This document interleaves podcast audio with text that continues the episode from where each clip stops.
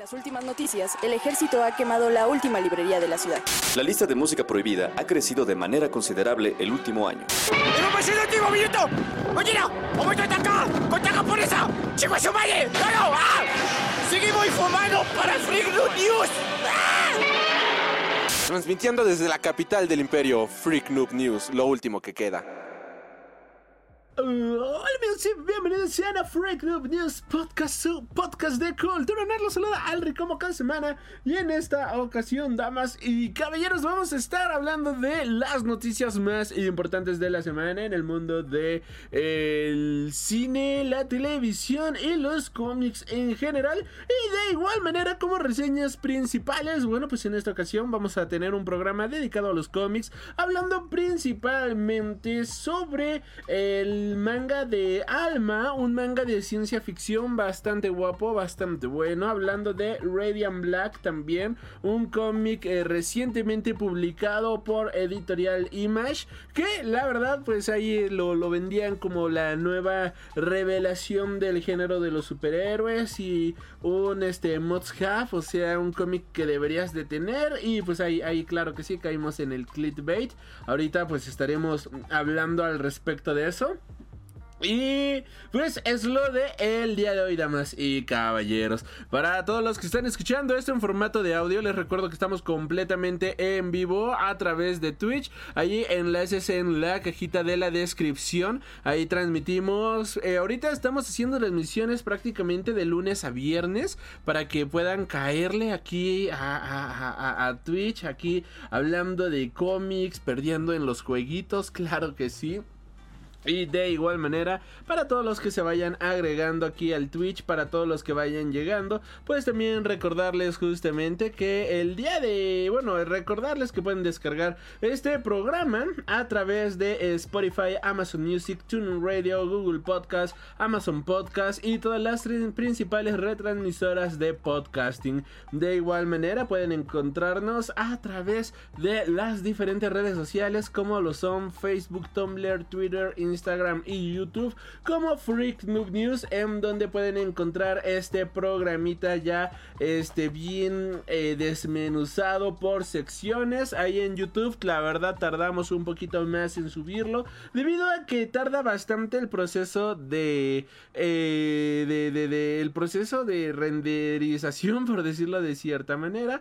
Pero pues damas y caballeros ahí pues ahí, ahí, ahí está justamente el podcast para que lo puedan tener. Hola Lilith, hi, ¿cómo estás, mi querida Lilith? Bienvenida, bienvenida. Ah, mi tecito bien helado. Hace rato ya ni siquiera vi a qué horas te fuiste ahí de tu stream. Yo estaba según ahí viendo y no sé qué pacho, que ya, ya ni siquiera me enteré a qué horas, a qué horas te despediste, mi querida Lilith. Pero hola, hola, ¿cómo te va? ¿Cómo, cómo, cómo, cómo le ha ido? Ah, es que me tocó un mocoso loco. Ok, y ya tenía hambre. Ok, sí, sí vi que algo, ah, bueno, más o menos algo así estaba escuchando, como estaba haciendo algo de, de la ropa y todo eso, ahí de, de, de la... Para, por cierto, para toda la gente que está escuchando esto en podcast y demás, pues puede visitar nuestra tienda en línea, enlaces en la cajita de la descripción. Ahí estaba agregando cositas al catálogo y haciendo algunas publicaciones y demás. La verdad, eh, te tenía de fondo, pero me perdí un poquito, me perdí un poquito en el chismecito para ser honesto y ya no escuché bien. ¿Qué diablos pasó? Hay que tener cuidado con esos locos. Pues sí, sí, sí, así es. Hay que, pues hay que estar bien prevenido, ¿no? Luego no sabes qué pinche enfermo te va a tocar, pero, pero, pero, pero, pues tengamos, tengamos cuidado. ojalá que, ojalá que no nos toquen de esos locos eh, eh, eh, próximamente. Así que esperemos que que aquí, aquí, aquí no la llevamos tranquilo, aquí no la llevamos relax. Aparte hablamos de cosas que a nadie le importan, no estamos hablando de chismes, no estamos aquí, este, hablando de salseo ni nada por el estilo. Ay, Lilith, gracias por esos beats. Este, ¿por qué no se oyó? No sé. No sonaron, ¿verdad? ¿Sí, sí fueron beats? Show Love 30, harás tamales. No. ah, ¿qué está pasando? ¿Por qué no? A ver. Ah, chinga, no tengo audio de escritorio. No sé qué le pasó al audio del escritorio, pero no está sonando nada. Ok, mira, qué bueno, qué bueno que me, eh, eh, me di cuenta por eso y no sé qué mierda, porque ahí está. Liliteve-bajo es un super papu, o super mamu, o lo que quieras ser y apoya con Chir de X30, ¿harás tamales? ¿O no te tocó niño? Si te lo permite tu religión, jajaja. Ahí está, este... Pues sí, sí me lo permite mi religión. Eh, sí me tocó niño, pero no comí rosca este año. De hecho, ahí tristemente, este año... Ah, ¿Qué pasó? ¿Qué pasó? ¿Qué pacho? Bueno, pues eh, no, no pudimos ir a, No compramos rosca, no la partimos ni nada por el estilo. Y pues eh, en casa de mi padre sí, sí compraron rosca y demás. Así que hicimos una videollamada y él cortó mi pedazo. Yo le dije qué pedazo cortar. Y ya este, de esa manera fue que pues ahí ya le, le dije, ah, mire, yo quiero tal pedacito, él cortó tal pedazo. Y, y, y, ya, ya me, me, me, salió ahí un muñeco, ¿no? Pero eh, algo que, que, sí me quedé con ganas fue de comer rosca este año. De hecho, no sé si ubicas a este Luis, a, bueno, Luis, este chico que vende eh, café. Y vi que en su cafetería, te, que igual era de, de, la Mortal, como le llamas. Y vi que él tenía, eh, que estaban vendiendo... ¡Ey! Gracias por ese super ride. Vi que estaban vendiendo. Este. Mm, vi que estaban vendiendo. ¿Cómo se llama esta madre? Roscas. Vi que estaban vendiendo roscas. Y este. Mm, ya se le acabaron. Ya no. Ya no pude. Pude comer rosquita este año. Espero. Espero que se me haga. Que se me haga este año. Porque otra vez no están sonando el raid. A ver, Strip Elements, ok, ahorita, ahorita, a ver, vamos a ver, esperar ahorita tantita a ver si... A ver, ahorita debe de sonar esta madre. Al parecer tiene, tiene un pequeño retrasito. vamos. Ahí está. Ok, tenemos un retraso, no sé por qué. TV-bajo está haciendo un super raid con dos viewers. Eh, pero muchísimas gracias por ese super raid, mi querida Lili. Tal vez tu latencia. Ok, sí, pues, ahí, ahí hay algo raro, ahí hay algo. Ahí hay algo extraño. La pusiste demasiado. Pues que yo sepa. Ah, creo que sí, sí cambiamos la latencia. No sé qué pasó. La mía es de 5 segundos. A ver, archivo, ajustes. Emisión, salida. Eh, pues luego, luego, luego veo este...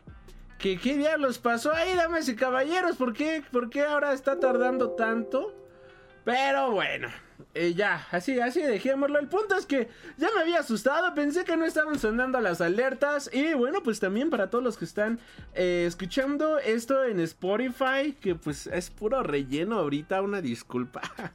Recordarles que sus mensajes también pueden ser, ser leídos y nos acompañan completamente en vivo. Y por cierto, agradecer a toda la gente de Estados Unidos que eh, descargó el podcast la semana pasada. Más de mil descargas, eso fue de wow, qué genial prácticamente todas las suscripciones de esta semana en el podcast fueron allá de, eh, de nuestro querido país vecino. Y fue como, wow, qué bonito, ¿no? Allá sí estamos creciendo. Aunque no podamos monetizarlo, el podcast eh, desde allá, pues qué bonito que está creciendo de esta manera.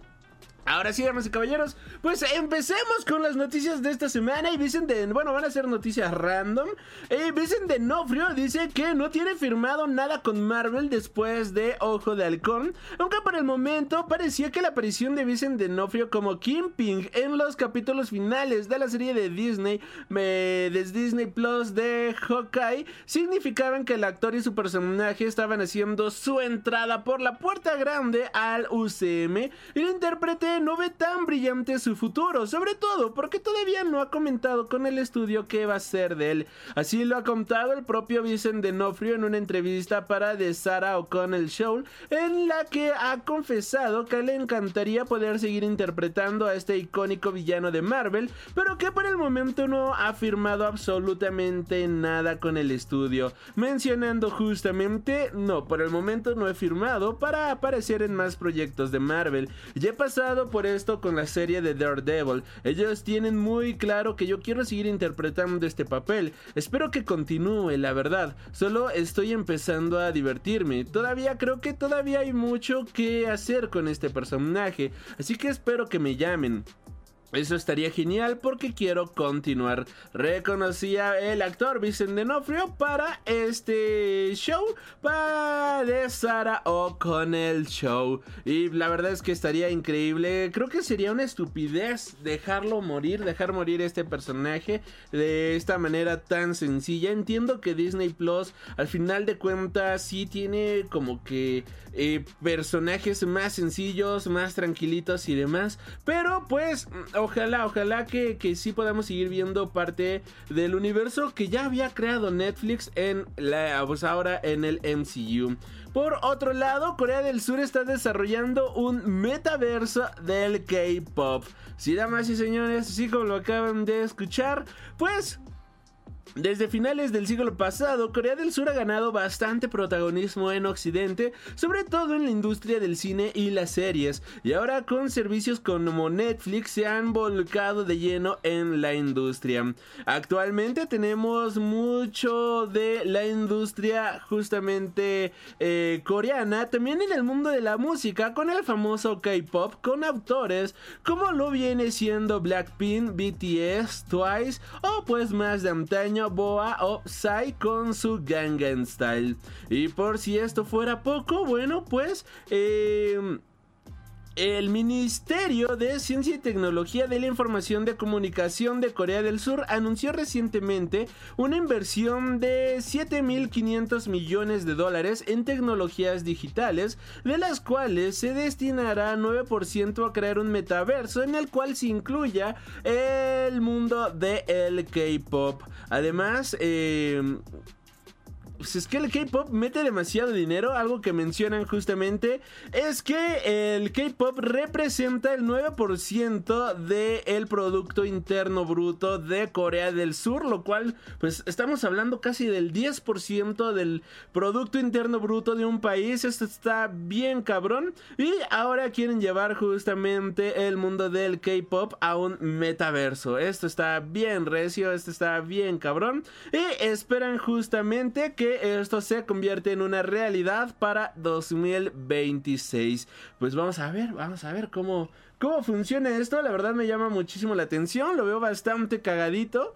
Y pues al final del día en el metaverso van a entrar absolutamente todos. Al final del día en el metaverso va a entrar eh, de todo un poco. Por lo cual pues quiero pensar que la música no va a quedar afuera. Y me llama la atención cómo diablos van a integrar esto. Me llama la atención cómo piensan justamente integrarlo con ciertos virtuales, conciertos de realidad virtual. Ahora podrían vender todas las entradas que quieran crear NFTs exclusivos de cada concierto o algo por el estilo. Eh, pues ahora sí que aquí el cielo prácticamente es el límite. Continuando con las noticias, pues aquí en su sección de, güey, ya, por favor, ya déjenlo morir. Ya, ya, ya, ya, por favor, ya, ya, ya respiró muchísimo esta cosa. Pues, eh, The Flash podría tener una nueva temporada ahora que Grand Dust Gustin ha firmado un nuevo contrato. Eh...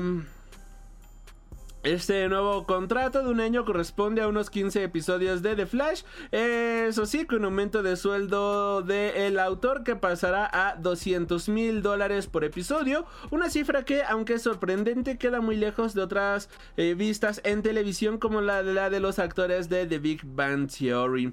Algo que llama bastante la atención es que pues este prácticamente ya es el show más longevo justamente del universo de DC en CW.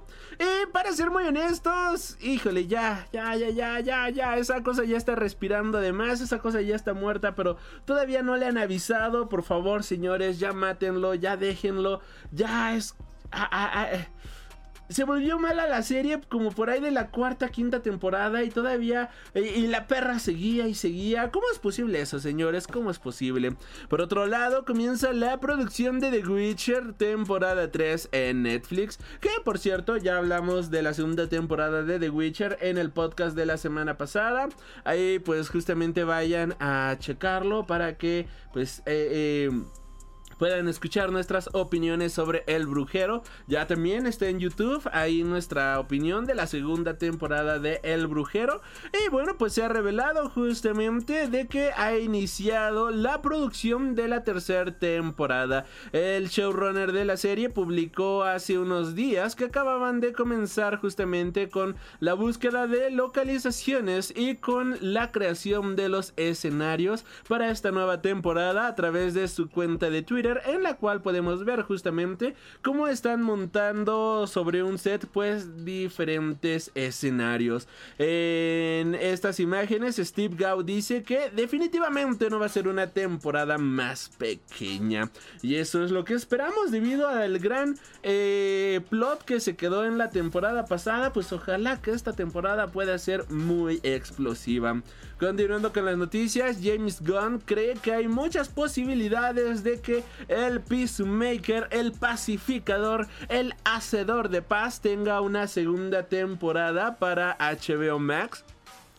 Esta serie que está siendo un completo éxito y que de hecho se ha posicionado como la serie más vista actualmente. Bueno, pues eh, se le, en una entrevista reciente para... Eh, en una entrevista reciente justamente a James Gunn, pues él ha mencionado de que hay muchísimas posibilidades de que Warner eh, Bros. y DC Films den luz verde a una segunda temporada de Peacemaker. Y de igual manera menciona la posibilidad de una, de una serie spin-off, una nueva serie spin-off de algún otro personaje justamente del Suicide Squad. Y bueno, dicho esto, varios rumores han, han mencionado de que eh, podríamos tener alguna serie de Bloodsport, que es justamente el personaje que interpreta este Idris Elba o de igual manera pues por el éxito que ha tenido en la película y la recepción que ha tenido con la gente. Se ha especulado muchísimo sobre algún eh, alguna precuela enfocada justamente en eh, Polka Dot Man. Hola Darkseid bienvenido bonita noche cómo te va muchacho qué haciendo qué dice la vida bienvenido mi querido Darkseid. Buena serie Peacemaker me ha encantado es muy muy buena. La verdad es que está bastante padre. Creo que es una serie muy divertida. Creo que es una serie muy entrañable y me ha sorprendido. O sea, la verdad sí he querido, he quedado gratamente satisfecho. Hola Neva Quincy, buenas noches, buenas, buenas. ¿Cómo le va? ¿Cómo le va, muchacho? En esta misma entrevista, bueno, pues justamente este James Gunn ha mencionado de que la siguiente película de Guardianes de la Galaxia va a ser la última vez que veamos al equipo original juntos en la pantalla. Guardianes de la Galaxia 3 que se encuentra en pleno rodaje y que eh, tiene su fecha de estreno para 2023. Pues esto me estaría marcando justamente la última vez que veamos en pantalla el final de este gran equipo, al menos como lo conocíamos. No, se va a morir Drax. Pues posiblemente, posiblemente se muera Drax o le den un buen final. Eso la verdad estaría por verse, estaría, estaría bueno a ver cómo lo manejan. Y pues en esta entrevista menciona, este es el final para nosotros. Es la última vez que la gente verá a este equipo de Guardians of the Galaxy ser fiel a los personajes y a la historia y darles el capítulo final que se merecen. Da miedo, pero estoy dando lo mejor de mí en este proyecto. A ver, a ver, este, se morirá Rocket. Eh, no, Rocket creo que es más fácil que se muera Drax a que maten a Rocket, ya que Rocket y Groot creo que tienen muchísimas posibilidades para ser explotados. Yo creo que eh, ellos incluso creo que Disney pues próximamente no me no dudaría que vaya justamente a que vayan a explotar en una serie de televisión o algo por el estilo, pero la verdad es que Drax, como bien dice Lilith, o sea, ya se ha notado pues bastante en contra de las producciones, ya eh, se ha notado pues muy insatisfecho justamente con Disney. Y es muy seguro que sea su personaje el cual pues esté colgando los tenis eh, para esta serie. Por otro lado, hablando de Marvel, pues la serie de Miss Marvel se encuentra actualmente en proceso de reshoots, según ha confirmado la directora. Una de las directoras, Charmaine Obaid Shinoy, que se encargará de los tres episodios de la serie, ha comenzado a ha comentado a través de Instagram que se encuentran en proceso de reshoots. De momento la serie todavía no cuenta con una fecha de estreno establecida, solamente sabemos que llegará en algún momento de este año y que servirá como preámbulo para la secuela de Capitana Marvel que juntará a Carol Danvers junto con Monica Rambeau y Kamala Khan. Si alguien espera esta serie, ahí pues ya sabe, déjalo en los comentarios. Yo he leído algunos cómics de Miss Marvel. Me gustan los cómics de Miss Marvel. No espero nada de la serie, tampoco para ser muy honesto. Pero pues vamos a ver cómo, cómo va a estar la serie, ¿no? Por otro lado, se ha revelado que el tráiler de Obi-Wan Kenobi está más cerca de lo que creemos. Y que una vez que se estrene va a volar la cabeza de los fans de Star Wars. En una entrevista con Film, uno de los actores secundarios de la serie de Star Wars, Rory Rose, confirmó que el largometraje esperado, que el largamente esperado tráiler de la serie de Obi-Wan Kenobi volará la cabeza de los fans de Star Wars, mencionando textualmente, va a ser increíble, realmente genial, va a ser eh, cómo vas a ver cómo se teje la historia de Obi-Wan durante todos estos años antes de una nueva esperanza. Es algo que creo que los fans van a disfrutar. Muchos se preguntan, ¿dónde está el tráiler? Creo que la gente de Lucasfilms trata de pulirlo para que no suceda como en Juego de Tronos, que se les coló un café en una esquina o algo así. Hay mucho amor invertido en él y dejará boquiabiertos absolutamente a todos. Pues se ha rumorado justamente que este tráiler de eh, Obi-Wan Kenobi verá la luz una vez que finalice la primera temporada de Boba Fett. Eh, dice, espero esté buena la serie de Miss Marvel, pero mal que le van a cambiar los poderes. Sí, eso es una verdadera estupidez, ¿sabes? Y espero la serie de Obi-Wan Kenobi esté buena, es mi Jedi favorito. Creo que es el Jedi favorito de absolutamente todos. O sea, no conozco a alguien que diga, me cago Obi-Wan Kenobi. No, o sea, es, es imposible odiar a Obi-Wan Kenobi. Ese eh, eh, eh, eh, es un pan de Dios, este Obi-Wan, ¿sabes? O sea, ok, Lilith, ok. Bueno, hay sus excepciones. Hay sus excepciones, pero Obi-Wan es un pancito de Dios. O sea, es. eh, eh, eh, es el tamal de. Es la torta de tamal y atole por la mañana. Algo que simplemente no puedes odiar. Y pues. El rumor está justamente. Ja, solo me cae mal Luke. A mí me cae mal Luke en las películas de las secuelas. Pero de ahí en fuera me cae. me cae bien el muchacho. Y pues vamos a ver qué tal la serie. Por ejemplo, por cierto, de Miss Marvel, eh, eh, pues está muy fuerte el rumor, ¿no? Justamente de que le cambiaron los poderes. Está fuertísimo el rumor de que va a tener poderes diferentes a los de los cómics. Lo cual, pues la verdad es una verdadera, pues metida de pata desde mi punto de vista. O sea, están... eh, ¿Por qué hacen eso? O sea... Qué, qué, qué poca, para ser muy honestos. Qué jodido está el asunto, para ser muy honestos. Y pues vamos a ver, vamos a ver cómo lo hacen en la película. Pero pues, es como, o sea, le estás cambiando toda la esencia al personaje, ¿sabes? No puedes cambiar los superpoderes de un superhéroe así como así, porque pues esto es lo que lo define como héroe, ¿no? Es lo que los fans que leen los cómics, los fans que conocen al personaje, aman justamente de, de los personajes, ¿no? Es como si de repente me dijeras que la mujer invisible ya no es invisible, es como si me dijeras que la antorcha humana no puede prender fuego. Algo muy similar es lo que al parecer están haciendo con Miss Marvel. Y pues ojalá, ojalá, ojalá que no. Ojalá que solo sea una mala pasada de Disney y que realmente sí tenga sus poderes. Porque si no, Va a estar bien jodidito el asunto, damas y caballeros. Y ahora pasando al mundo de... eh, hola Alri, digo, hola Alri, no. Este, hola Seri Rich, ¿cómo te va? Bonita noche. Eh, saluditos, saluditos. Eh, ahora sí, pasando aquí a la... Hola a mí mismo, claro que sí, porque mi ego es tan grande que me saludo a mí mismo, claro que sí. Ahora pasando a las noticias del mundo de la animación, el estudio de Ron Error adaptará la saga de, fan- de fantasía de Crónicas Lunares. Esta saga de libros eh, escrita por Marisa Meyer, pues estará siendo adaptada nada más y nada menos que por 20th Century Studios.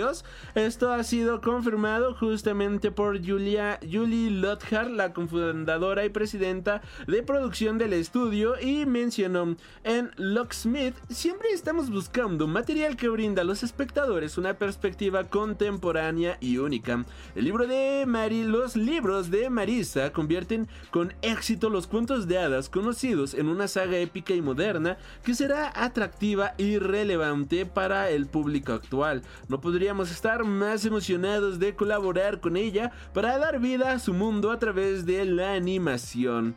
Eh, Crónicas Lunares es una saga de fantasía y ciencia ficción orientadas a un público joven adulto, Young Adults. Eh, la primera novela salió en 2012 bajo el título de Cinder, que narraba una versión alternativa de la Cenicienta que tiene como protagonista a una chica cibernética que vive en Nueva Beijing.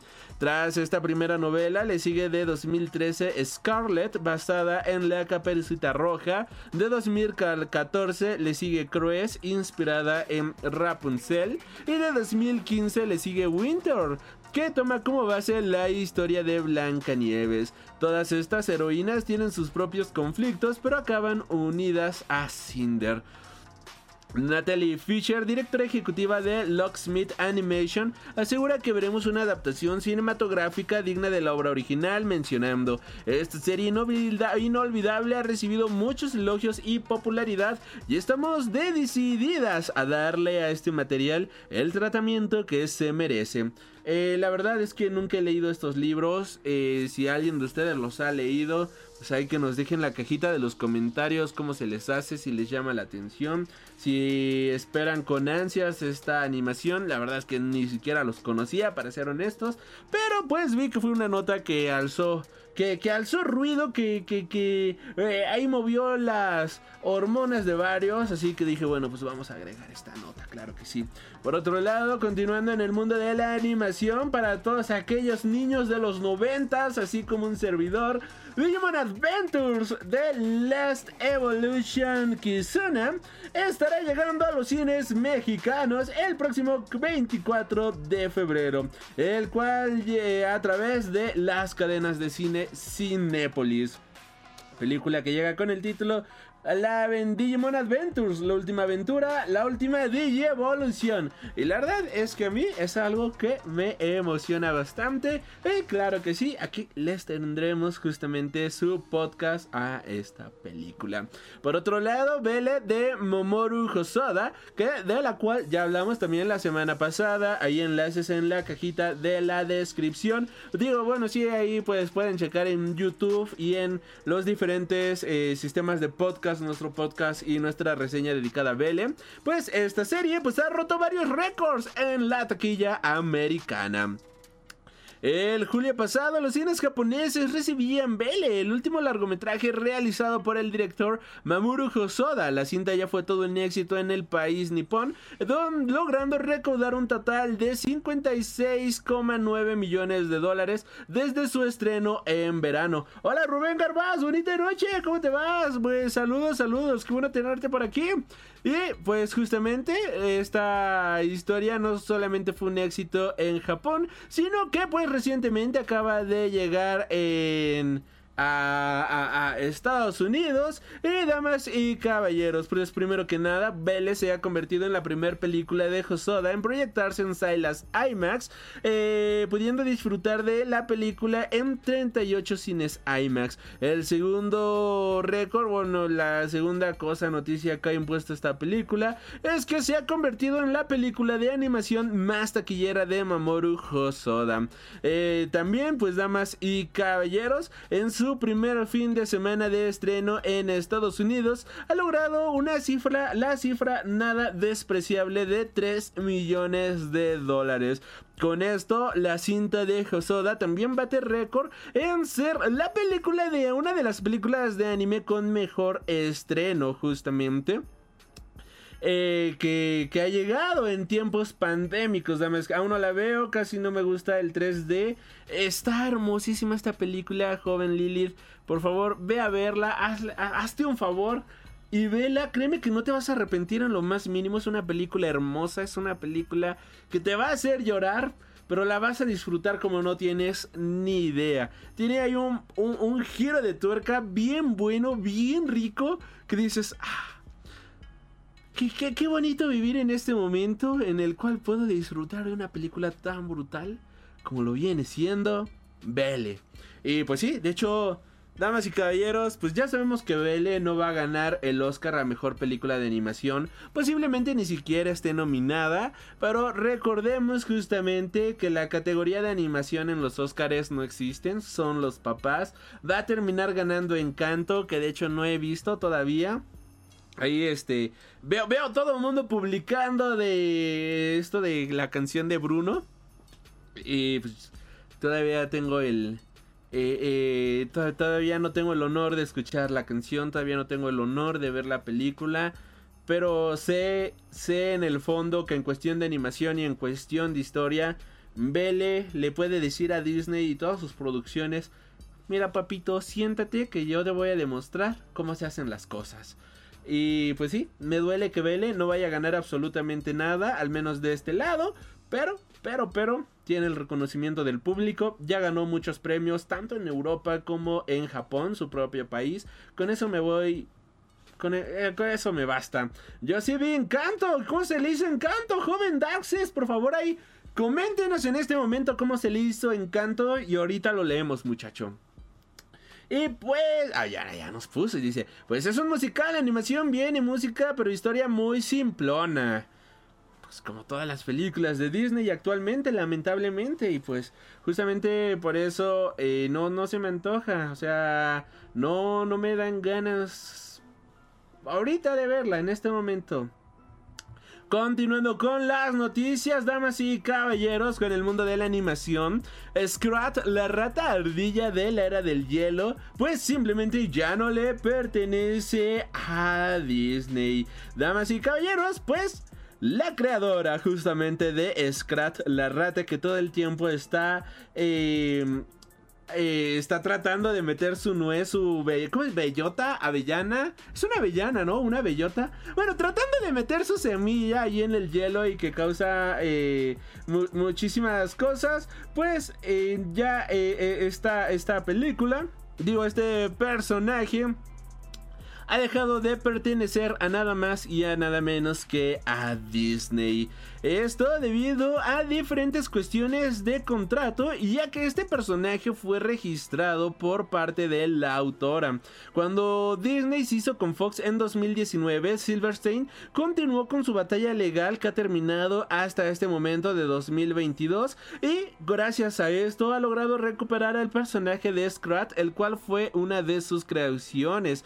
Aunque en los últimos años la saga de la era del hielo ha sufrido un descenso alarmante en cuestión de calidad en sus películas, eso no parece importarle a los fans más fieles de la franquicia que siguen haciendo que supere la barrera de los mil millones en recaudación de taquilla en todo el mundo. Eh, no es de extrañar justamente que Disney ya esté trabajando en una era del hielo 6 y que también recientemente estén eh, haciendo una serie basada en este universo. Pero pues ya no podrán seguir explotando justamente al personaje de Scrat debido a que su autora Evie Silverstein a través de su cuenta de Twitter, pues ha mencionado de que no estará Scrat en la era del hielo 6 y Agradece también a Disney por haber, este, ¿cómo se llama? respetado este acuerdo de la marca registrada del personaje creado el 19 de mayo de 1999.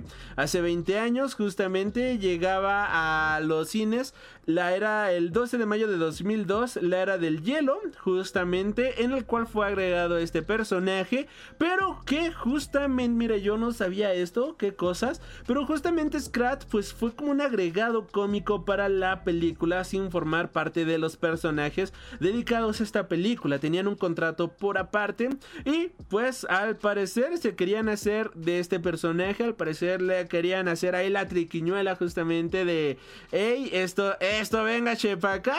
Pero pues no, no se les hizo y ahora Scrat pertenece al 100% a esta chava, lo cual digo que chido que ella pueda eh, tener justamente los derechos al 100% de su personaje. Eh, a mí no se me antoja, nos dice Nagakuishi, me imagino hablando de Encanto. Darcy dice, creo que la última película de Rada y del Hielo, esa de la comadreja estuvo bien aburrida, de relleno. Yo no me acuerdo cuál fue la última que, que salió, pero la última que vi que fue cuando va a caer el meteorito fue una cosa horrible, ¿sabes? O sea, no, no, no, madre, madre de Jesús, ¿por qué nos permite ver esas cosas? O sea, ¿qué, qué, qué te hemos hecho, mi querido Jesután, para que nos haga sufrir de esta manera? Pero bueno. Eh, continuando con las noticias, ahora pasando las rapiditas del mundo del cine en general. Godzilla vs. Kong fue la película más pirateada de 2021. La iguanota contra el macaco enojado justamente representó la película más pirateada de este pasado 2021. Y pues aún así, pues también representó un gran estreno en cines, lo cual nos habla de que tenemos tenemos, tenemos universo Monsterverse para rato. En segundo lugar quedó nada más y nada menos que la Liga de la Justicia de Zack Snyder. Y en tercer puesto se le llevó la película de Black Widow. En cuarta posición se encuentra Fast and Furious 9 de Universal. Y en quinto lugar la obra de Warner Mortal Kombat, que por cierto ya confirmó su segunda parte. En los últimos puestos nos encontramos justamente al Suicide Squad de James Gunn que ocupa la sexta posición. En séptimo lugar tenemos a Cruella, a Wonder Woman 1984 en la octava posición. Raya y el último dragón en la novena y Jungle Cruise en el décimo lugar. Damas y caballeros, bueno pues todavía no veo Jungle Cruise, no se me antoja. Eh, no, no vean las cosas piratas, señores. O véanlas ya cuando estén en buena supremacía bucanero. No, pues vean las cositas ya cuando estén en buena definición. No las vean luego, luego ahí chafita, ahí grabado de cine, muchachos. Por otro lado, continuando con las rapiditas, Cian Pen critica que los hombres de ahora se han vuelto demasiado afeminados. En una entrevista para The Independent, ha criticado a los hombres estadounidenses de ahora, según él, porque se han afeminado para buscar ser justos con las mujeres. En esta entrevista menciona, estoy en el club que cree que los hombres de la cultura se han vuelto demasiado afeminados. No pienso que ser un bruto no tener sensibilidad o faltarle el respeto a una mujer tenga nada que ver con la masculinidad, ni que haya tenido relación alguna en alguna ocasión. Pero no creo que para ser justos con las mujeres tengamos que convertirnos en ellas. Pienso que los hombres, según mi opinión, se han vuelto afeminados. En mi vida tengo a mujeres fuertes que no creen que la masculinidad sea un signo de opresión hacia ella. Creo que hay muchos con genes cobardes que hacen que se quiten sus pantalones para ponerse faldas. Es, eh, lo cual, bueno, pues... No, ustedes saquen sus propias opiniones. Yo, yo solo... Yo, tomaré tantito tecito.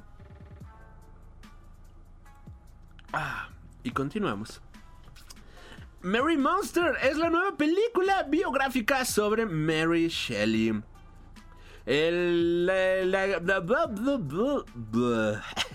La, historia de su autora, esta, la historia de la autora Mary Shelley estará viendo a la luz en una nueva película biográfica, la cual de momento todavía no tiene fecha de estreno, pero damas y caballeros ya conocemos el título y de momento la primer hipnosis breve. Esta película llevará por título Mary's Monster y en la hipnosis dice, aterrorizada de Ay, pinche comercial que aparece en medio de las noticias. Aterrorizada de dar voz a la oscuridad de su mente subconsciente, Mary Shelley se enzarza en una peligrosa batalla con su propio monstruo interior mientras se esfuerza por escribir su novela de ciencia ficción Frankenstein. estaría bueno hacer un podcast de Frankenstein. La verdad es una eh, es uno de mis monstruos favoritos. Me gusta bastante todo el concepto de Frankenstein. Este concepto de creernos Dios. La verdad se me hace algo bastante guapo. Así que ahí bombarden al joven Mike para que hagamos podcast de Frankenstein. Continuando con las rapiditas. La película de Masters of the Universe ya tiene a su nuevo He-Man. Y va a ser nada más y nada menos que Clyde Allen a quien pudimos ver recientemente en West Side Story. Por otro lado, Jason Momoa se une a la familia y ha sido confirmado como el villano de Rápidos y Furiosos 10. Y ya por último, Ron Perlman responde con ferocidad a las críticas negativas de Don't Look Up o No Mires Arriba, de la cual pues ya también hablamos en podcast, ya tiene su reseña en YouTube, ya saben ahí vayan a acosarnos en todos los enlaces que tienen aquí abajito en la descripción. Y bueno, pues en una reseña hablando para Screen Rant menciona eh, Aquaman vs Toreto, nos dice Darkseid, va a estar...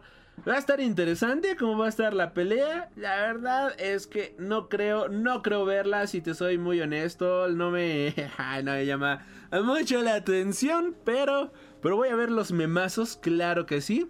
Que creo que es de las cosas bonitas de Rápidos y Furiosos que siempre, que siempre nos ofrece buenos memazos. Y ahora sí, pues Ron Perlman, que de hecho se encuentra estrenando El Callejón de las Almas Perdidas o Nightmare Alley, película, la más reciente película de Guillermo del Toro, que llega el día de mañana, primero de febrero, a través de Hulu y a través de HBO Max para Estados Unidos. Así que si son de este hermoso país, pues ya saben en dónde pueden disfrutar la película y si son de México, vayan al cine a ver este tremendo película. Ahora sí, damas y caballeros, pues Ron Perlman dice que les jodan a todos ustedes y a toda eh, y a toda su ¿cómo, cómo decir esta palabra? Y a todo lo que representan ¿Qué perpetúa esa necesidad de decir todo lo malo sobre algo que fueron incapaces de crear? Es corrupto, enfermizo y retorcido. Tras haberse despachado a gusto, Romperman matizó que entiende que Internet casi ha matado al periodismo y que esta hora intenta mantener su importancia a cualquier coste. Pero, pues, damas y caballeros, la verdad es que esta película es una muy buena sátira. Es increíble justamente que mucha gente le esté tirando mierda de una manera bastante brutal, bastante divertida. Y pues sí, como bien dice el tío Ron Perlman, que les jodan absolutamente a todos ustedes. Eh, ¿Se sienten ofendidos los señores? Claro que sí. Pues, damas y caballeros, la última noticia del día. Bueno, pues lamentablemente la censura vuelve a Estados Unidos. Eh, nos vemos de nueva cuenta rodeado por cierta parte de la sociedad que suele ocupar un mostacho bastante interesante y saludar con la mano derecha, claro que sí. Y es que, damas y caballeros, una junta escolar de Tennessee prohíbe Mouse, la célebre novela gráfica sobre el holocausto. De esto vamos a hablar el miércoles, si no me equivoco, con el joven Mike. Que de hecho el podcast de esta semana iba a ser de One Punch Man. Pero dijimos, ¿sabes qué? Es el momento perfecto para hablar de Mouse. Y bueno, Mouse de Art Ah, bueno, el joven Darcy dice: Yo sí quiero ver el Callejón de las Almas Perdidas. Más por ser de Guillermo del Toro, señor Darcy, por favor, mi querido amigo, mi querido hermano, vaya a ver esa película. No te vas a arrepentir en lo más mínimo. Es una película cruda, intensa, muy buena, de la cual créeme créeme que te va a encantar. He visto los juegos que juegas, eh, por todo lo que nos comentas, más o menos tengo entendido qué es lo que te gusta. Y créeme que esta película no te va a decepcionar en lo más mínimo. Es una mm, chulada, papá, chulada. Pura carne magra de primera calidad. Pero pues eh, la reseña de El Callejón de las Almas la estaremos teniendo, ya sea para el miércoles o la siguiente semana. Continuando, Mouse de Art Spiegelman es una de las cumbres de la novela gráfica, la primera obra del género que ganó el premio Pulitzer en 1992 y a sus méritos artísticos se le suma el hecho de ser un valioso testimonio del horror del holocausto por decir esta palabra, eh, YouTube nos va a desmonetizar. Así que por favor, eh, toda la gente que quiera apoyarnos a través de Twitch, ah, se lo agradecemos muchísimo. Ah, no, no es cierto. Ahí, si, solamente si les gusta este contenido, ya saben que pueden apoyarnos, pero solo si les gusta el contenido. Eh, sin embargo, todas estas cualidades han pesado menos que el hecho de contener 8 palabrotas y una viñeta con un desnudo femenino, para que la Junta Escolar de un condado de Tennessee de Estados Unidos haya decidido prohibirlo. La lectura de la obra en los colegios del condado iba dirigida a alumnos de octavo grado, niños de, bueno, 14, 13, 14 años, aunque la Junta se reunió el pasado 10 de enero. La noticia ha trascendido en el país norteamericano precisamente en los días previos a la jornada de conmemoración de las víctimas del holocausto el 27 de enero y ha generado una oleada de críticas ya que Mouse es considerada como una de las herramientas idóneas para explicar a los niños y a los adultos el genocidio nazi. Al conocer las noticias, Spider-Man ha declarado en la cadena NBC sentirse desconcertado y ha calificado la situación como orwelliana, conectando también por la contactado también por la CNN, el autor ha dicho que la decisión tiene el aliento de la autocracia y el fascismo. Mencionando justamente, Maus ha desempeñado un papel vital en la educación acerca del holocausto al compartir experiencias detalladas y personales de víctimas y supervivientes. Esto ha sido algo de lo que también ha mencionado el Museo del Holocausto en Estados Unidos, diciendo, enseñar sobre el holocausto usando libros como Mouse puede inspirar a los estudiantes para pensar de manera crítica acerca del pasado y sus propios papeles y responsabilidad el día de hoy. Al hacer eco de la noticia, la National Public Radio estadounidense ha colgado en su página web una copia del acta de la reunión de la Junta Escolar en la que se dedicó a eliminar la lectura del libro en el currículum. La transcripción muestra como una de las palabras malsonantes objeto de la queja es bitch, que significa puta en español, y se debatió acerca de si se podía eliminar o no. Otro miembro de la Junta llamado Tony Allman opinó los educadores no necesitamos habilitar o de alguna manera promocionar estas cosas. El libro muestra gente ahorcada, matando niños. ¿Por qué el sistema educativo promueve este tipo de cosas? No es sabio ni saludable. El mismo individuo, para apoyar su opinión, destacó, puede que me equivoque, pero el tipo que hizo la obra hacía dibujos para Playboy. Aunque la decisión de retirar el libro salió adelante, varios miembros de la Junta salieron en su defensa. Julie Gooding declaró, puedo hablar de historia, yo era profesora de historia y no hay nada bonito acerca del holocausto, y para mí esta fue una excelente manera de representar un momento horrible en la historia. El señor Spiegelman lo hizo lo mejor posible para representar la muerte de su madre. Estos niños ni siquiera conocen el 11 de septiembre, ni siquiera habían nacido. Para mí esta fue su manera de Spiegelman de transmitir el mensaje. ¿Son estas palabras objetables? Sí. No hay nadie que piense lo contrario, pero si quitamos la primera parte no cambiaríamos el significado de lo que estás tratando de retratar y no incumpliríamos los derechos de autor. Odiaría arrebatar a nuestros niños esta oportunidad. Mouse, bueno, pues narra cómo los padres de Spiegelman lograron sobrevivir al holocausto, un relato crudo apenas suavizado mediante la conversión de los personajes en animales antropomórficos, ratones judíos, gatos alemanes y cerdos polacos. La obra que apareció por entregas entre los años de 1980 y 1991, antes de ser compilados en un solo tomo, supuso que los primeros ejemplares de, destacables de cómic autobiográfico, que después se convirtió en el principal género en el terreno del cómic de autor. Yo la verdad cuando leí Mouse tuve un par de pesadillas, es un cómic bien fuerte. Pero, a ver, que el tío Darcy nos dice, todo quieren prohibir, todo para la sobreprotección de los más jóvenes. No, esto... Eh, Neil Gaiman, ya para cerrar con la nota, el mismísimo Neil Gaiman pues mencionó que este tipo de acciones está dirigida por un tipo de gente que prefiere usar bigotito y saludar así, damas y caballeros. La verdad es que está bien jodido el asunto, la verdad es que está bien triste. Neil Gaiman tiene razón. Esta gente solamente tiene un nombre y es ese que empieza por N. Es eso de lo que tanto quieren alejar, es todo este odio que quieren esconder, es todo este odio del cual quieren sobreproteger a la gente. Que no se dan cuenta de que se están convirtiendo en una bola de fascistas y está bien cabrón. Ahora, este es un libro que de hecho yo leí más sobre la bueno, es un cómic que la primera vez que yo lo leí iba en la prepa y ¿cuántos años uno tiene en la prepa? 15, 16 años y la verdad fue un impacto bastante grande, fue un impacto bastante fuerte, pero para ser muy honesto fue algo que me puso ahí la semillita justamente de la curiosidad de saber qué había pasado en la historia. Si nunca hubiera leído esa historia, si nunca hubiera leído ese cómic, muy posiblemente no hubiera comprado y seguido leyendo más sobre aquella época que al final del día termina siendo un completo horror pero te ayuda a entender un poquito sobre cómo la sociedad está bien jodida y de todos los errores y horrores que no debemos de volver a cometer. Ahorita no me quiero explayar muchísimo en el tema justamente debido a que le vamos a dedicar todo un podcast.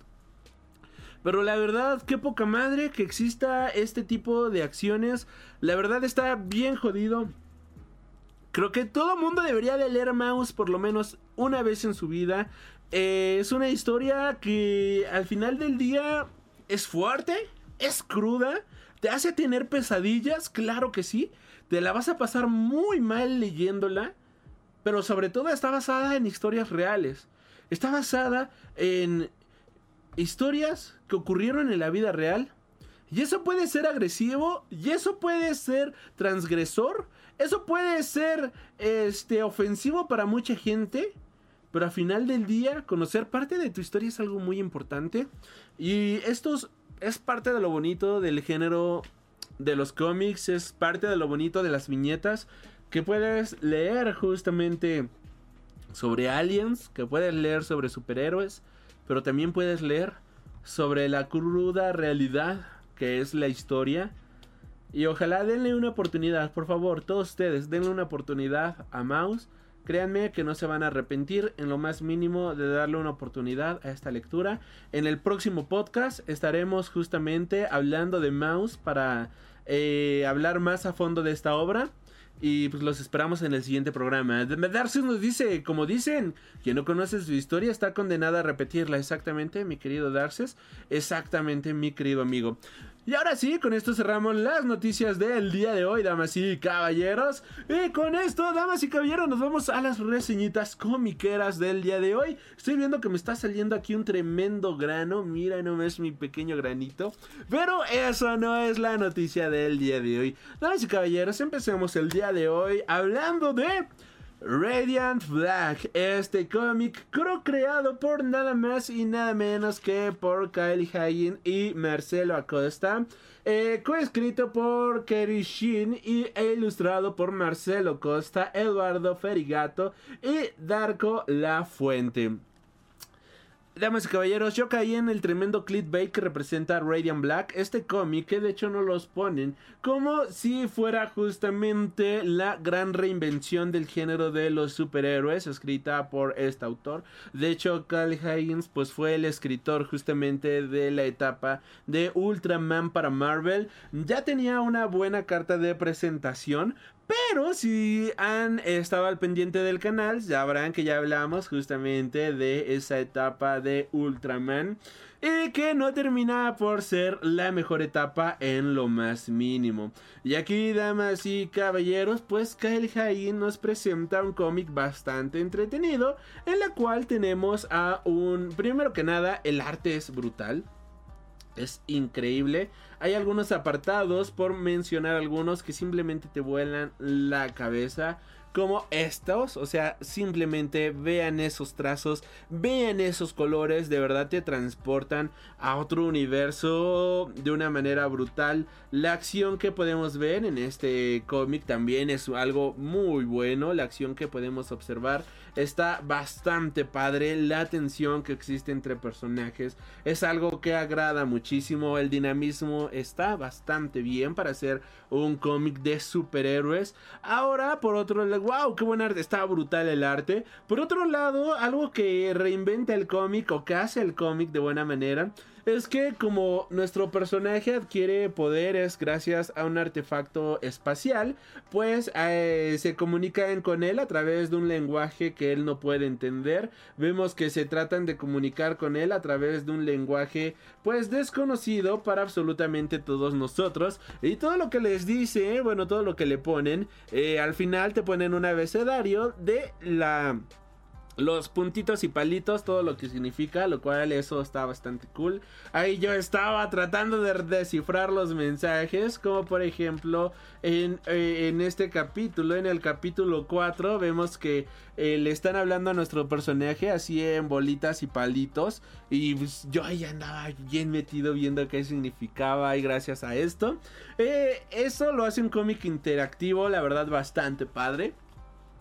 Por otro lado, al final hablando del contenido que viene, viene con extras, o sea, viene con la galería de arte, lo cual está también bastante chido, está bastante guapo.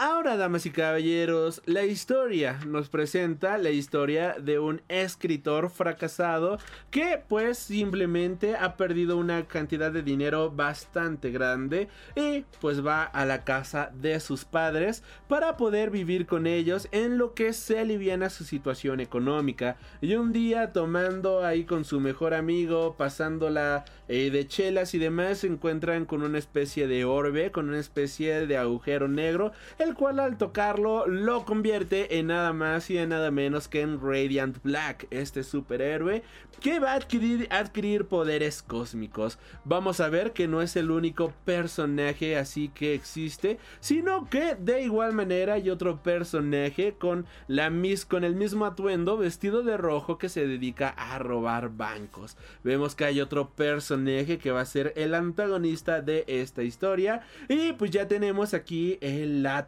¿no? Ya tenemos quién va a ser nuestro antagonista, quiénes son nuestros personajes principales. Lo bueno es que es una historia bien ágil, es un cómic que lees muy rápido, es un cómic que puedes leer en cuestión de minutos de todos estos seis capítulos, el cual el tiempo lo lees en media hora, 40 minutos, es muy ágil, es muy rápido. Hay muchas referencias a otras historias como los Power Rangers, como se darán cuenta. Y eso lo hace bastante padre. También en el cómic hay un pequeño plot twist, hay un gran este giro de tuerca, lo cual pues uno no lo ve venir. Hay un giro de tuerca que tú no te imaginas este pequeño plot sobre el personaje que es como, "Ay, ok", o sea, eso eso lo vuelve interesante, ¿no? Eso lo vuelve muy atractivo. Ya sé que quieras seguir leyendo esta historia. Ahora, damas y caballeros, lo malo de esta historia, porque claro que sí, no todo es miel sobre hojuelas, no llega a ningún lado. Nunca sabemos por qué adquirió los poderes. Vemos que esta cosa que le hace decir bienvenido a la existencia y tú eres el Radiant Black y que tienes que defender a la Tierra y que no sé qué y no sé qué tantos, jamás, jamás explica cuál es la verdadera emergencia. En ningún momento se explica qué diablos es lo que está ocurriendo con nuestros personajes. En ningún momento se explica absolutamente nada de esto. Y la verdad es que esto deja muchísimo que desear. Porque cuando acaba el cómic, cuando acaba este título, pues nada más tenemos de que, oh sí, viene una amenaza, viene una amenaza bastante grande, pero ¿qué es esta amenaza? ¿De qué trata? ¿Por qué tiene estos poderes? ¿Quién es nuestro protagonista? Todo esto al final del día no terminamos por saber absolutamente nada. Y es que algo que tiene este autor, algo que tiene Kyle Hagen justamente, es que en el primer volumen solamente te pone muchas, muchas, muchas, muchas semillas pero tienes que seguir leyendo las cosas de este autor si quieres ver algo interesante de la historia. Y aquí tenemos este gran problema de nueva cuenta que tuvimos en Ultraman. Esta cosa de poner justamente una historia interesante pero que no llega a ningún lugar y que la verdadera acción va a llegar más adelante. Fueron seis capítulos de pura presentación todo esto es pura presentación, todo esto es nada más puro planteamiento de personaje y es aquí cuando por odio hacer las comparaciones, mira, al día de hoy no lo voy a comparar con un manga, Pero, damas y caballeros, aquí pues en seis capítulos nos presentaron en más de 200 páginas al final del día. Solamente nos presentaron el cómo está este... e- El cómo, cómo, cómo- solamente nos presentaron las cosas más básicas de nuestro personaje. Caso contrario, por ejemplo, con Valerian que en menos de 36 páginas te presentan justamente cómo es nuestro personaje, cómo es Valerian, por qué es tan don chingón, por qué es tan bueno, por qué Valerian es toda una una badass y todo eso no te no se toman el momento para sentarse, hablarlo, platicarlo. No, no, no. Ellos con acciones demuestran justamente eh, sus habilidades, ellos con acciones demuestran justamente por qué son tan badass, por qué son tan increíbles y demás. Y es por eso que este cómic escrito en los 60 es mil veces mejor que este cómic escrito en 2021. Porque este Radiant Black a través de 6 capítulos en más de 150 páginas no puede centrarse en presentarnos a un personaje fijamente. Pues es muchísima introducción, no llegamos absolutamente a nada y se siente tedioso, ¿sabes? Se siente como que solamente fue un gran clickbait, solamente fue un gran comercial que nunca terminó por cuajar. Es como tanto pedo para cagar, para cagar aguado, claro que sí, y sacando las frases guarras, claro que sí. No está Mira, lo bueno es que estaba un pa- muy barato, estaba a 10 dólares y de hecho lo conseguí con 20% de descuento, me salió como por ahí de 175 pesos, 180 pesos, que de hecho pues es lo que cuesta un TP nacional, o sea, es este un precio la verdad que yo digo bastante accesible, creo que es pues en lo que están todos los compilados actualmente. Y pues no tuve que gastar muchísimo dinero en este sentido, no tuve justamente que eh, sacrificar mucho. Pero lamentablemente la historia al no explicarnos más, la historia al no meterse con más personajes, la historia al no querer ir más allá, pues simplemente te deja con un sabor de boca de algo que pudo haber, o sea, que tú sabes que está padre, pero que pudo haber llegado a más. O sea, tú sientes que esto pudo haber sido algo mejor, tú sientes que esto pudo haber sido algo espectacular, pero que al final de cuentas no termina por cerrar absolutamente nada, solamente se queda en un simple continuará. Y muchos dirán, sí, pero es que es un primer volumen, todos los primeros volúmenes son de presentación. Y claro que sí, pero cuando terminas el primer volumen de My Hero Academia, ya sabes este quién es el villano principal, ya sabes hacia dónde van a ir los trancazos. Cuando ves en la primera temporada justamente de, por ejemplo, de The Witcher, ya te presentan desde ese momento cuál va a ser el final boss, ya te presentan cuál va a ser justamente el jefe final. Cuando, reitero, cuando lees Valerian, desde las primeras páginas ya te establecen just- justamente quién es el villano y las motivaciones de tus héroes, ya te establecen justamente todo esto y aquí con Radiant Black simplemente no pasa nada de esto. Y algo que pudo haber sido algo increíble, algo que pudo haber sido algo brutal, solamente se queda en un comercial para que el siguiente volumen ojalá sea bueno. La verdad no creo comprar ya el siguiente volumen para ser muy honesto. Ahí lo siento mucho, pero ah sí no creo, no creo, no creo conseguirlo. No creo que lo vaya a comprar, pero si tú sí lo vas a comprar, si a ti sí te gustó Radiant Black, déjame en la cajita de los comentarios por qué te gustó, por qué tú sí lo vas a continuar leyendo. Estaré encantado de leerlos, muchachos. Y la siguiente reseñita del día de hoy. Traeremos un manguita, damas y caballeros. Y el manga que vamos a reseñar hoy es nada más y nada menos que Alma. Esta historia escrita e ilustrada por Shinji Mito nos va a presentar una historia de ciencia ficción y cyberpunk como pocas. Primero que nada, la historia ya está terminada. Son cuatro volúmenes, que son los cuatro volúmenes que yo aquí traigo. Justamente publicados por Editorial Panini aquí en México. Esto viene siendo, bueno, está, catalogado como un Seinen. Es incluso para mayores de 18 años. Como, por, cual, como podrán leer justamente aquí en esta parte de Panini. Y hablando de las ediciones, bueno, pues damas y caballeros, tenemos que viene con su cubre polvos, claro que sí. Todas las ediciones vienen con su bonito cubre polvos. Todas las ediciones vienen con este platina, bueno, con este acabado eh, platino, por decirlo de cierta manera. Y en el volumen final, en el tomo 4, podemos encontrarnos con algunas páginas a color, damas y caballeros esta historia de alma. Eh, la hipnosis nos dice...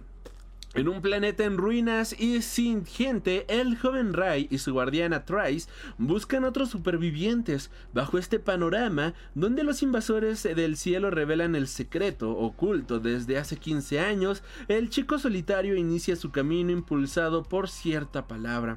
Aquí comienza un futuro fantástico, no tan lejano, de humanos y máquinas. Primero que nada, debo admitir que esta es una historia que cuando empecé a leerla no sabía qué esperar. La verdad quedé fascinado con el arte de la portada, esta imagen de este chico o chica que no sabía bien qué era en ese momento, con estos matices blancos, con estas máquinas que lo rodeaban. Dije, ok, de aquí soy, parece ciencia ficción clásica.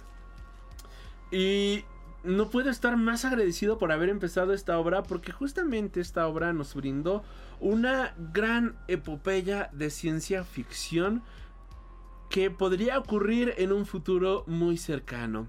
En la historia justamente nos va a presentar de que en el futuro ya no hay humanos, que en el futuro eh, todo el mundo está este no sabemos qué pasó. Al parecer hubo una gran guerra. Y tenemos que Ray, justamente nuestro protagonista, que viene siendo este chico, junto con su gran amiga Trice Tris y su mascota robotcito, que viene siendo este.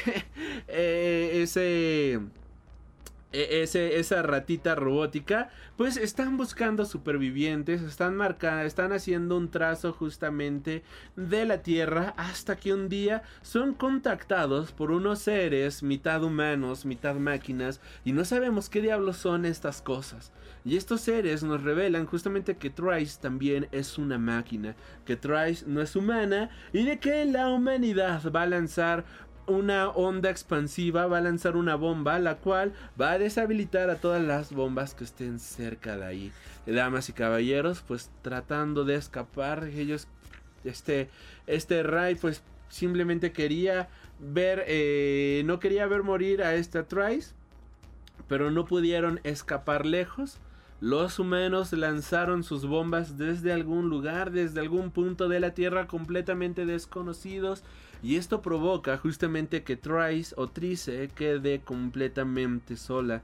Esto provoca que ella, bueno, que esto provoca que Trice deje de funcionar haciendo que nuestro protagonista Ray pues quede completamente solo, vagando por un páramo sin absolutamente nadie. Y aquí pues tenemos la búsqueda de nuestro personaje por más humanos, tratando de encontrar el por qué ha ocurrido, por qué el mundo ha dejado de existir o qué es lo que ha matado a la humanidad comienza su viaje, comienza su trayectoria en medio del páramo y empieza a descubrir grandes ciudades abandonadas, comienza a descubrir grandes ciudades que han quedado eh, varadas en la absoluta nada. Y aquí también vamos a tener algunas máquinas con las cuales se va a topar. Mientras que Ray no sabe absolutamente nada, vemos justamente que las máquinas se detienen ante él y, en sus ojos aparece el símbolo de alma y no sabemos de momento qué es Alma, no sabemos por qué se detienen ante él y un día caminando llega hasta unas fronteras. Llega hasta un muro donde es detenido por un ejército y pues este Ray queda completamente fascinado por la humanidad que descubre en estas paredes. Queda fascinado porque finalmente puede conocer personas de verdad o lo que él cree que son personas de verdad, personas de carne y hueso, alguien más con quien interactuar Él nunca ha comido absolutamente nada, él no sabe nada de la realidad y empieza a descubrir un poquito más al respecto justamente de qué es lo que ha pasado, empieza a descubrir un poquito más de qué es lo que ha sucedido con la humanidad. Descubrimos que las máquinas se han rebelado en contra de los humanos. Al parecer pues aquí estaban siguiendo las leyes justamente eh, de este Asimov de que un robot jamás podrá lastimar a un ser humano por alguna extraña razón las máquinas entraron en guerra contra los seres humanos y ahora la humanidad está justamente viviendo en pequeños eh, en pequeñas ciudades alrededor del mundo refugiados tratando de sobrevivir frente a las máquinas que simplemente quieren su extinción es aquí justamente que descubrimos que este, bueno, van a descubrir que este Ray es este personaje llamado Zero, es este personaje al cual apoda, bueno, al cual es alma, por decirlo de cierta manera. Y esto llama muchísimo la atención porque resulta ser que solamente Zero, un ser elegido entre millones de seres, es el único capaz de cambiar la manera en la cual los humanos interactúan con las máquinas. Vemos que Él va a ser nuestro elegido, Él va a ser justamente nuestro Mesías y pues por si no lo han notado, el arte es algo espectacular. Esto pues es lo que ocurre en el primer volumen, por lo cual ahora van a tratar de llevar a Ray justamente a el punto cero, llevar a donde está la inteligencia central. Y esto es parte de lo que va a ocurrir en los volúmenes 2 y 3. En esta inteligencia central vamos a descubrir que ha habido una guerra sí entre humanos y máquinas y es donde se nos va a revelar el gran plot justamente que envuelve el misterio del por qué las máquinas se rebelaron contra los humanos. Eh, aquí, bueno, vamos, también vamos a tener una gran a lo que representa la pureza de la sangre, la pureza de la raza y como pues al final de cuenta nada es lo que parece. Una vez que llegamos a la inteligencia central, pues las máquinas están más enfurecidas que nunca. Comienza una batalla completamente espectacular y se nos revela un gran plot twist que la verdad aquí no lo vamos a mencionar porque sería arruinar por completo la magia de la historia. Una vez revelado este plot twist ya tenemos que vamos a continuar en el capítulo 4. El capítulo, bueno, todo el volumen 2 y 3 se trata de viajes, se trata de llegar a la inteligencia central. Nos revelan cómo fueron creadas las máquinas, se nos revelan cómo fue creado todo esto. Eh, todo esto sigue siendo acompañado de un arte espectacular. El arte, la verdad, nunca decepciona en lo más mínimo. Y vamos a tener que la historia podría quedar en algo muy bonito entre humanos y máquinas. Entre humanos, máquinas que se hacen pasar por humanos, entre clones de humanos y demás, que ya se convierte en un rollo de cyberpunk bastante bueno. Pero lamentablemente el artista siento que no supo cómo cerrar la historia. Aquí termina la historia del volumen 4. Y todo lo demás viene siendo un epílogo que es como 100 años después. De hecho, si dicen más o menos. Vean, qué bonita ilustración. Este. Son 64 años después, damas y caballeros, luego de la Tercera Guerra Mundial, ahí en Budapest, Hungría. Y es como, a ver, a ver, a ver. Este, me estabas contando la historia de Ray, me estabas contando justamente el por qué las máquinas están peleando contra humanos, me estás contando absolutamente todo esto y de repente damos un salto en el tiempo con una historia que nos hace pensar que todo lo que sufrieron nuestros protagonistas simplemente no sirvió para absolutamente nada. Y es que la historia cierra en una comunión justamente entre humanos y máquinas que viene siendo algo bastante bonito, algo bastante poético y en una realidad muy cyberpunk de la cual creo que absolutamente todos podríamos llegar a disfrutar o que podría llegar a ser real en algún futuro entre humanos conviviendo con clones, máquinas, cyborgs y demás. Y luego tenemos que mandan al completo carajito este final. Pareciera que todavía había páginas que rellenar. Y tenemos que en el futuro ahora las máquinas son vendidas como esclavos sexuales. Que los cyborgs pelean contra eh, máquinas. Que los eh, clones también están en contra de humanos, máquinas y todo esto. Y es como, a ver, ¿qué pasó aquí? ¿Qué mierda pasó aquí? Hacen una pequeña referencia justamente a nuestro protagonista de que ahora es un anciano y termina el cómic. La verdad es que este epílogo queda muy de sobra. Es un epílogo que siento yo que no debió de haber existido. La historia iba perfecta, tres volúmenes espectaculares, la mitad de un cuarto volumen fascinante. Pero llegamos a ese epílogo y pareciera que absolutamente todo se va al sacrosanto carajito. Pero luego tenemos los extras, damas y caballeros. Y bueno, que es la bitácora del año 2015. Aquí anotaciones de la trama. Eh, en el cual tenemos todas las anotaciones de la autora para crear esta historia. Tenemos sus bosquejos, tenemos sus sketches, tenemos cómo fue trabajando con cada personaje, sus inspiraciones, tanto literarias como artísticas. Tenemos todo el mundo que fue creando. Y todo esto hace que el cuarto volumen valga la pena más que el final que nos presentaron. Todas estas anotaciones hacen que se te pase el mal trago justamente de este pésimo, este pésimo final que le dieron a la obra. Porque tener justamente todas estas inspiraciones, tener todos estos extras, hacen que se vuelva algo realmente sabroso, disfrutable y que puedas volverlo a tener como una gran historia de ciencia ficción que dices, wow, es que la autora realmente se había documentado muchísimo, realmente trabajó muchísimo toda esta parte. Incluso hasta aquí te pone justamente la lista de las obras eh, de donde tomó referencia. Por ejemplo, dice referencias, El último hombre de Mary Shelley, Purgatorio de la Divina Comedia de Dante, eh, teoría del cerebro único de Takeshi Yoyoro, Kojiki en lenguaje moderno de Takeda Tsuneyasu y los siete samuráis de Akira Kurosawa, ¿no? De donde también tomó muchas referencias. En ese sentido, dices, ah, ok, ya valió toda la pena el cuarto volumen.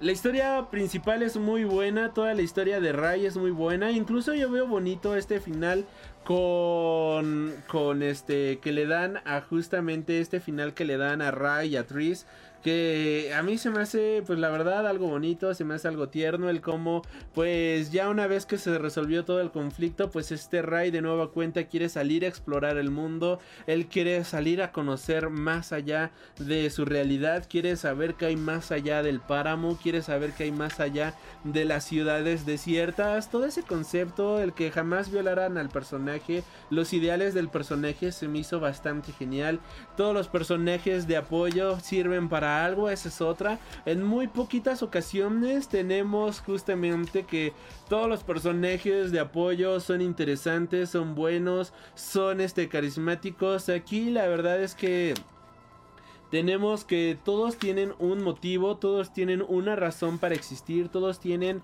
una razón de estar justamente ahí adelante. Y por ejemplo, este, eh, aquí en la contraportada tiene una frase muy buena que dice, la tristeza no es lo que nos impulsa a seguir adelante. En un futuro próximo, la humanidad parece haber desaparecido de la superficie de la Tierra. Luego de la muerte de Tris, su única compañera durante 15 años, Ray decide partir en un viaje de exploración a, través de sus encuentros. Y a través de sus encuentros descubre el pasado y el presente de su mundo devastado. Los humanos están en guerra con las réplicas, máquinas antropomorfas, y para evitar la extinción de la raza humana, Ray y los demás y sobrevivientes se infiltran en Alma, la base de las réplicas, donde descubren una verdad inesperada. Excepto... No vamos a decir eso, no vamos a decir la verdad. Convencido de que su mundo debe ser salvado, Ray tiene que tomar una decisión de la que depende el futuro de todos. De verdad, decir qué es lo que sucede sería un spoiler brutal. No lo vamos a decir para que puedas disfrutar de esta historia. Pero hasta donde llega la historia de Rai es un manga que créeme, es pura carne magra de primera calidad, es una obra increíble, es una de los mejores mangas de ciencia ficción que he tenido la oportunidad de leer y no se lleva el 10 perfecto solamente por ese epílogo. No es una obra maestra solamente por ese epílogo, porque queramos o no, ese epílogo es parte de la obra y la verdad ese epílogo le quita muchísimos puntos. Hace que pase de un 10, hace que pase de un 20 de 10 y God a un... Eh, es un 7. Luego tenemos los extras que es como, ok, es un 8.